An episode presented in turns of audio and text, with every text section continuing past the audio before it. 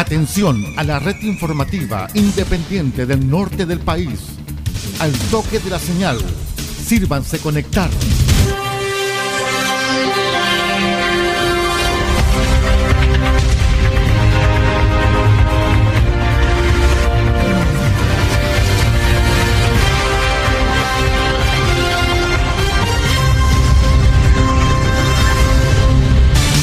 Desde nuestro centro de noticias, transmite la red informativa independiente del norte del país.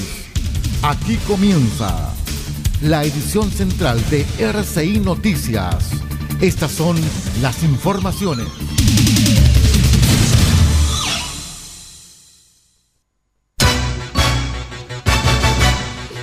Revisamos los titulares para la presente edición informativa. Más de 50 personas fueron vacunadas contra el COVID-19 con vacunas que no cumplieron cadena de frío en Atacama.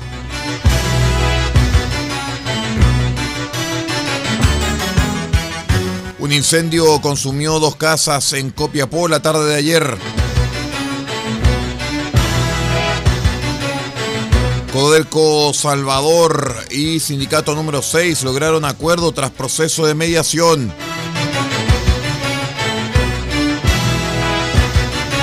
Servicio Local de Educación Pública Atacama fortalece vinculación y proyecta futuro con comunidad escolar a través de los cabildos.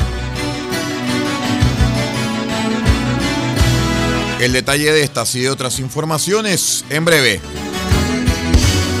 Junto a ustedes, la red informativa independiente del norte del país.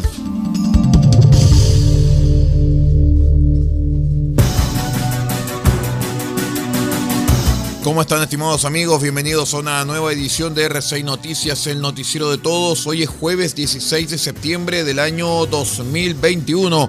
Saludamos a todos nuestros queridos amigos en esta jornada en donde ya estamos prácticamente haciendo la previa de las fiestas patrias en nuestro país. Los saludo como siempre vuestro amigo y servidor Aldo Ortiz Pardo y estas son las noticias.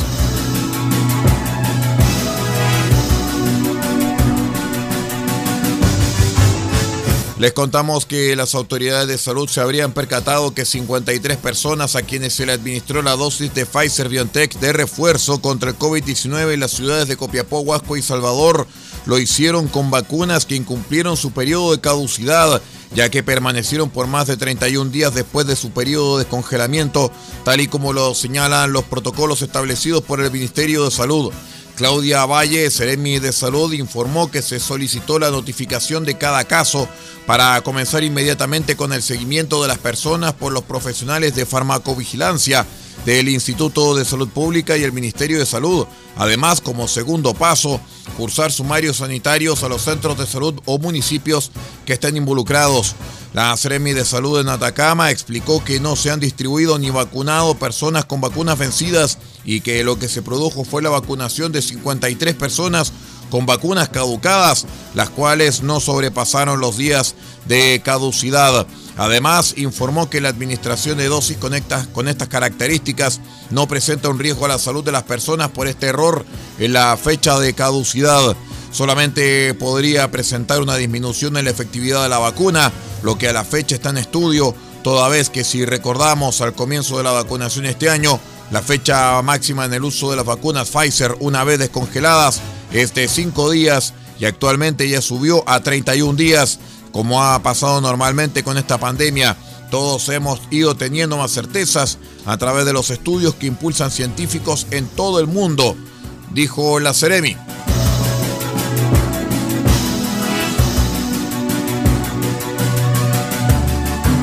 Les contamos que un incendio afectó a varias casas en la población Balmaceda Norte de Copiapó, el que se originó en la calle Andacoyo. Dos casas quedaron consumidas por las llamas y un tercer inmueble quedó afectado de manera parcial. Debido a la contingencia, todas las unidades de bomberos entregaron apoyo y llegó un camión aljibe para contribuir a controlar la emergencia. Según fuentes de carabineros de Chile, debieron llegar al lugar por la seguridad de bomberos, ya que hubo sujetos que intentaron agredir a los caballeros del fuego. Según los antecedentes, la municipalidad de Copiapó brindará apoyo a las familias afectadas por el incendio y se estaba haciendo el catastro de la situación.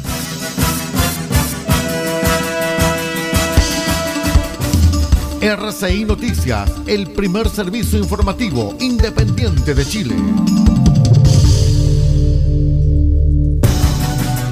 En otras informaciones, la administración de la División Salvador de Codelco y el sindicato número 6, Benito Tapia Tapia, lograron un acuerdo durante el periodo, durante el proceso de mediación en el marco de la negociación colectiva 2021. Los socios de dicho sindicato aprobaron con el 61% del universo total de votantes la última propuesta de la empresa, por lo que se aprueba el contrato colectivo que se regirá hasta el año 2024.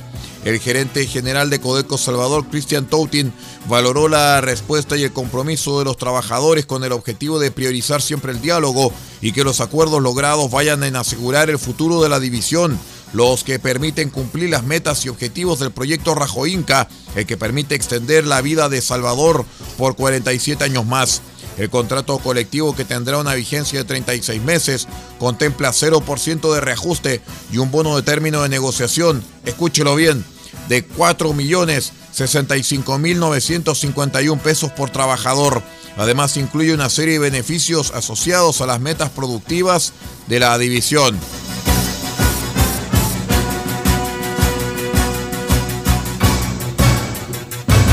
Con el objetivo de enriquecer el plan Juntos Chile se recupera y aprende del Ministerio de Educación y para que este último sea un aporte concreto hacia las comunidades educativas, considerando su labor en la recuperación de los efectos de la pandemia, es que el Servicio Local de Educación Pública, SLEP de Atacama, coordinó, convocó y realizó de manera paralela un cabildo para directivos de escuelas y liceos y un cabildo para docentes de la educación. En ambas instancias, los integrantes participaron de manera activa, expresaron sus opiniones y experiencias, por cierto también sugerencias, hubo un constante ambiente de respeto y trabajo y además quedaron plasmadas y registradas todas las ideas. Durante la próxima semana, el SLEP Atacama informó que realizará un nuevo cabildo pero esta vez con los apoderados. Así lo señaló el director ejecutivo del Servicio Local de Educación Pública, Carlos Pérez, quien saludó a los participantes, afirmando que estos espacios y sus participantes son dignos de reconocer porque están todos trabajando con unidad y responsabilidad para fortalecer el plan Juntos, Chile se recupera y aprende. Vamos a una breve pausa y ya regresamos con más informaciones. Somos R6 Noticias, el noticiero de todos. Espérenos.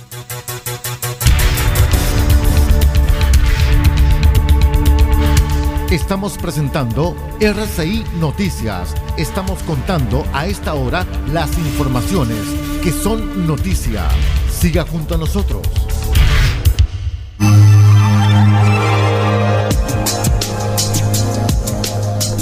Evita el coronavirus consumiendo los siguientes alimentos. Pescado, carne, huevo, pollo. Son proteínas que aumentan la producción de defensas al cuerpo. Además, consume frutas y verduras, naranja, limón, ajo, que contienen vitamina C para prevenir gripe y resfrío. Y también Consume almendras, nuez, maní. Estos aportan vitamina E y ácido graso que fortalecen las defensas. Este es un aporte de R6 Medios a la prevención del coronavirus.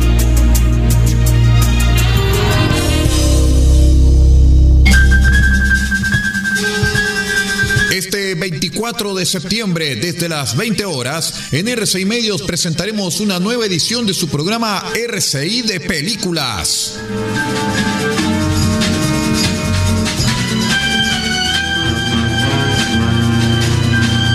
porque presentaremos el material original del compositor Joe Hartnell titulado The Incredible Hulk, el hombre increíble.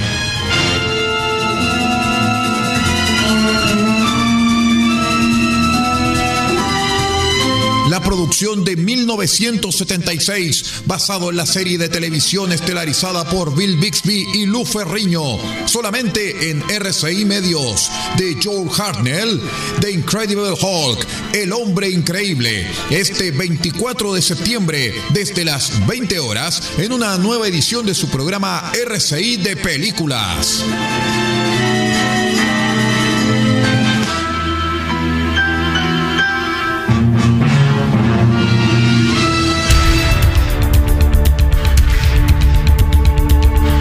Estamos presentando RCI Noticias. Estamos contando a esta hora las informaciones que son noticia. Siga junto a nosotros.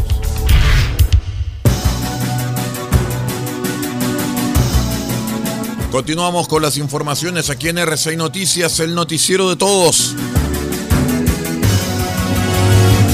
Les cuento que la Corte de Apelaciones de Arica finalmente confirmó el fallo que condenó a cinco años y un día de cárcel a Marcos Ismael Lugo Roa y Pedro Manuel Macías López por el delito consumado de tráfico agravado de migrantes que ambos perpetraron en octubre de 2020 en la frontera con Perú. En fallo unánime, la primera sala del Tribunal de Alzada rechazó los recursos de nulidad deducidos por las defensas contra la sentencia dictada en julio de este año por el Tribunal de Juicio Oral en lo Penal de Arica.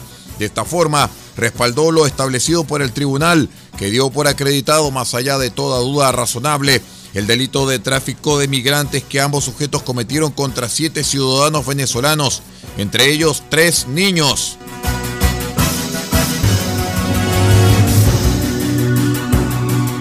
En otras informaciones les contamos que por el delito de tortura quedó en prisión preventiva un funcionario activo de Gendarmería acusado por la Fiscalía de abusar de una imputada al interior de un carro institucional. En la audiencia de formalización, la fiscal Camila Albarracín señaló que los hechos quedaron al descubierto durante la jornada del martes cuando el imputado junto con otros tres funcionarios debían trasladar a una mujer acusada por el delito de tráfico de drogas desde Pozo Almonte hasta la cárcel de Alto Hospicio para cumplir la cautelar de prisión preventiva. En ese contexto, el acusado fue designado para custodiar a la imputada que iba en la parte trasera del carro institucional. Transcurridos unos minutos, el gendarme a cargo del carro se percató por las cámaras de seguridad instaladas al interior del móvil que la mujer hacía ingreso a la celda con el torso desnudo. En el momento que abre las puertas del móvil para constatar lo que estaba ocurriendo, descubre que al lado del acusado se encontraba una polera y la ropa interior de la detenida. Según la persecutora, el imputado, vulnerando cualquier tipo de protocolo propio de gendarmería, le pide que salga de su celda donde le dice que le va a realizar una revisión, le pide que se saque la ropa, que se saque las esposas y procede a hacerle tocaciones. Para el Ministerio Público, según Albarracín, el actor del funcionario va más allá que solo un delito de abuso sexual.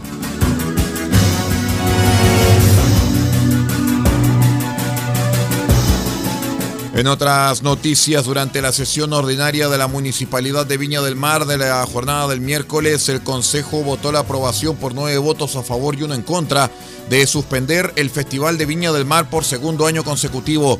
En la sesión que fue transmitida vía streaming, se votó por nueve votos contra uno que se expusieran los argumentos de TVN y Canal 13, en donde solicitaron suspender el evento nuevamente, aludiendo a que no se dan las condiciones para la explotación de la concesión en las condiciones licitadas.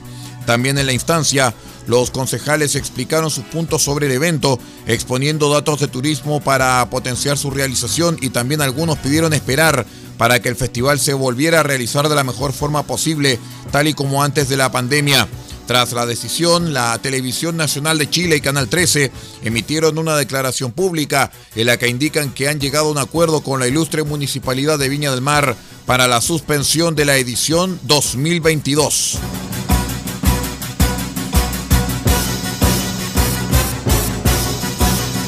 La sección de encargo y búsqueda de vehículos eh, SED de Carabineros O'Higgins ha recuperado 15 vehículos tras la creación de un foco investigativo junto con la unidad de análisis criminal de la Fiscalía de la zona. Lo denominamos el foco Nissan se comenzó a investigar diversos ilícitos de la región, particularmente los relacionados con esta marca y especialmente con el modelo NP300. Esta investigación nos permitió detener a dos sujetos, los cuales se encuentran privados de libertad y ya se presentó acusación en contra de ellas, indicó el fiscal Carlos López. Por su parte, la jefe del CEP Rancagua, teniente Luzbel Pizarro, agregó que se ha logrado la recuperación de 15 vehículos que mantienen encargo vigente por distintos delitos y que afectan al parque vehicular, los cuales han sido sustraídos mayormente en la región metropolitana y transitan en la sexta región de O'Higgins con placas patentes de fabricación artesanal. Vamos a la última pausa y ya regresamos con más informaciones. Espérenos, somos RCI Noticias, el noticiero de todos.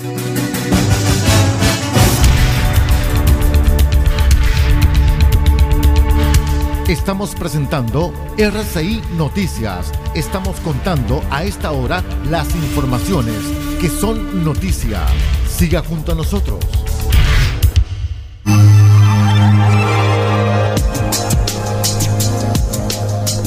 Evita el coronavirus consumiendo los siguientes alimentos.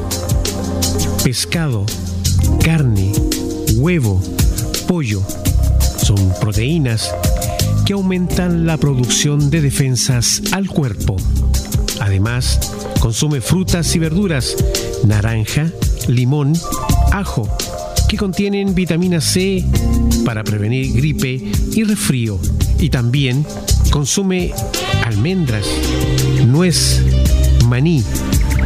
Estos aportan vitamina E y ácido graso que fortalecen las defensas. Este es un aporte de R6 Medios a la prevención del coronavirus.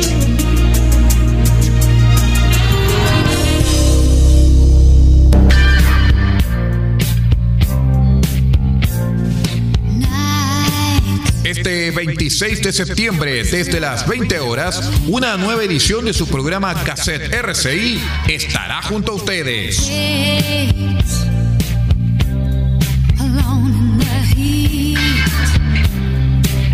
Presentaremos los grandes éxitos, la voz inolvidable y la belleza incombustible de Olivia Newton-John.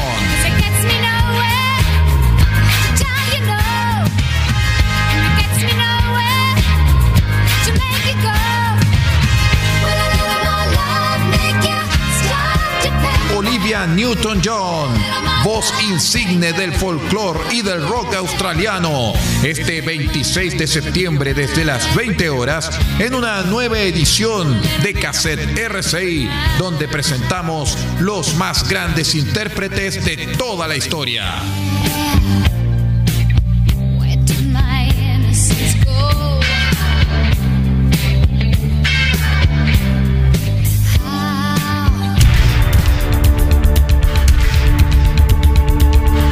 Estamos presentando RCI Noticias. Estamos contando a esta hora las informaciones que son noticia. Siga junto a nosotros. Vamos con el último bloque de noticias muchachos. Les contamos que el abogado del convencional Rodrigo Rojas Bade, Tomás Ramírez, explicó que el constituyente ha padecido varias enfermedades en los últimos años, en vez de cáncer como lo había dicho durante su campaña, ni tampoco VIH o SIDA como se rumoreó en redes sociales. En entrevista con Diario El Mercurio, Ramírez explicó que Rojas Bade ha padecido varias enfermedades los últimos años, indicando que el primer diagnóstico fue sífilis, la cual sería la enfermedad con estigma social. El abogado comentó que al conocer este primer diagnóstico, el convencional comenzó a decir a sus cercanos que tenía un tipo de cáncer, versión que mantuvo durante los próximos años, donde registró diferentes problemas de salud. Su versión eh, sobre que tenía cáncer comienza en 2013 con el diagnóstico de sífilis, pero algunos síntomas continuaron apareciendo en sus siguientes hospitalizaciones, por lo que mantuvo la misma versión desde esa época, indicó Ramírez. Además, el abogado explica que desde esa fecha en adelante, Rojas Bade ha tenido una serie de patologías, pero hay dos que se han mantenido durante el transcurso del tiempo. Una es la enfermedad de Besset y trombocitopénica inmunitaria.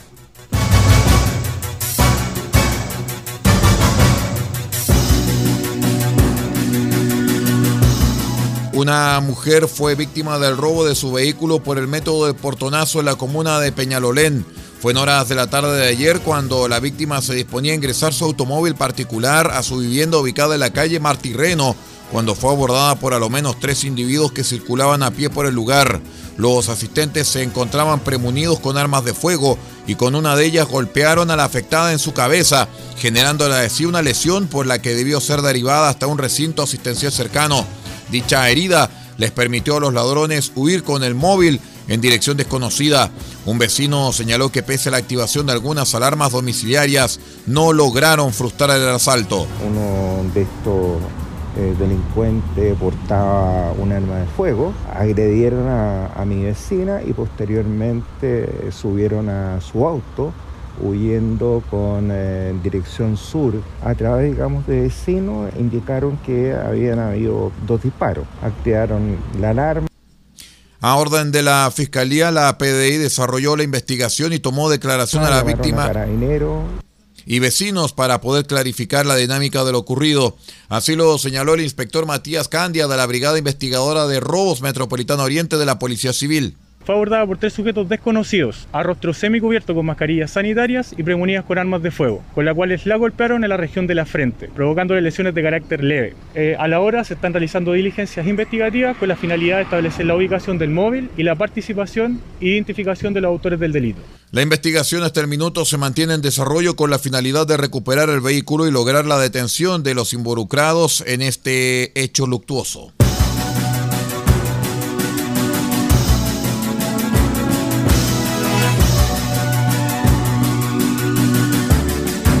Les contamos que el pasado 9 de septiembre la Dirección General de Aguas DGA de la región de Biobío aplicó una multa de 26 millones de pesos a la Asociación de Canalistas del Canal Sañartu, representada por Patricio Sabag, hijo del ex senador Osain Sabag y hermano del actual diputado Jorge Sabag, todos de la democracia cristiana, por realizar extracciones no autorizadas de agua desde el río Laja.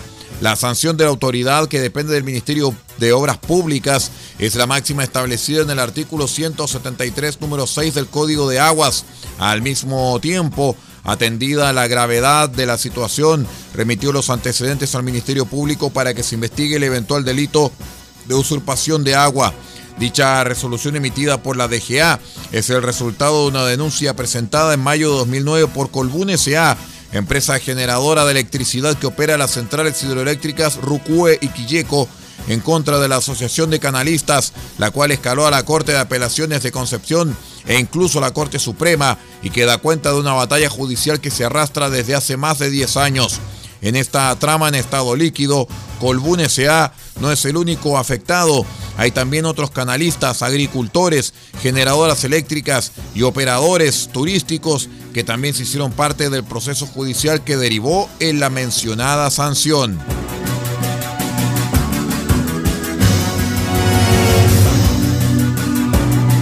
Una vez que finalice las fiestas patrias, tras una semana sin actividades académicas, se espera que gran parte del sistema escolar vuelva a la presencialidad, pero esta vez con una mayor cantidad de escuelas y jardines infantiles municipales.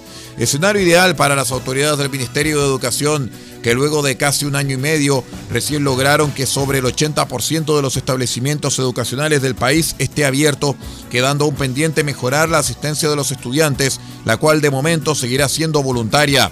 Sin embargo, diversos expertos que integran el Consejo Asesor para el Retorno a las Clases Presenciales llamaron a las comunidades educativas a no descuidar las medidas sanitarias, tal y como sostuvo Susana Claro, académica de la Escuela de Gobierno de la Universidad Católica. Tenemos que estar siempre con las antenas abiertas, estar siempre atentos y mantener mucho cuidado y los protocolos internos en las actividades sociales que son una principal fuente de contagio. Mientras el contagio sea bajo en la comunidad, va a estar controlado en las escuelas, pero es necesario siempre mantener los protocolos, mantener las mascarillas, lavarse las manos, la ventilación, en el mismo sentido, la directora ejecutiva de Educación 2020, Alejandra Ratia, señaló que observando la experiencia internacional, es preciso que el sistema escolar mantenga su flexibilidad para enfrentar una posible nueva ola de contagios. Es fundamental estar preparado uno cuando ve los otros países en Europa, incluso países como Israel, que son muy ordenados y que tienen tasas de vacunación también bien altas, uno ve que igual están en una tercera ola con la variante Delta. Entonces, yo creo que aquí es importante cómo tenemos un sistema que sea flexible y adaptable a poder enfrentar nuevas olas. Y en ese sentido, por ejemplo, creemos que el tema de la conectividad es un tema clave. Si bien a medida que se han ido levantando las restricciones del plan paso a paso, un mayor número de colegios ha reabierto la presencialidad. Los establecimientos que no lo hagan arriesgan millonarias multas por parte de la Superintendencia de Educación. Y con esta información de carácter educacional vamos poniendo punto final a la presente edición de R6 Noticias, el noticiero de todos para esta jornada de jueves 16 de septiembre del año 2021. Muchas gracias a todos ustedes por acompañarnos y por estar con nosotros en esta revisión de noticias. Se despide de ustedes Paulo Ortiz Pardo en la dirección general de rcimedios.cl y que les habla Aldo Ortiz Pardo en la conducción de este informativo.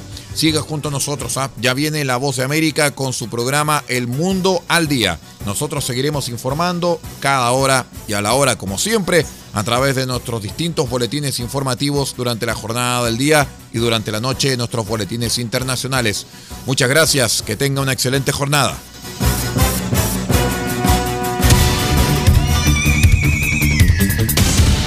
Usted ha quedado completamente informado.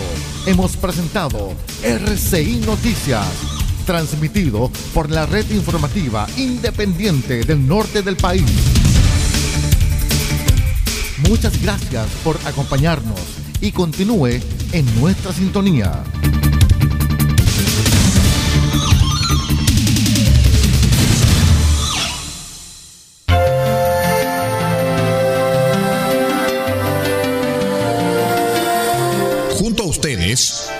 RCI Medios, ganador del Fondo de Fortalecimiento de Medios de Comunicación Social, Región de Atacama, del Ministerio Secretaría General de Gobierno, año 2021.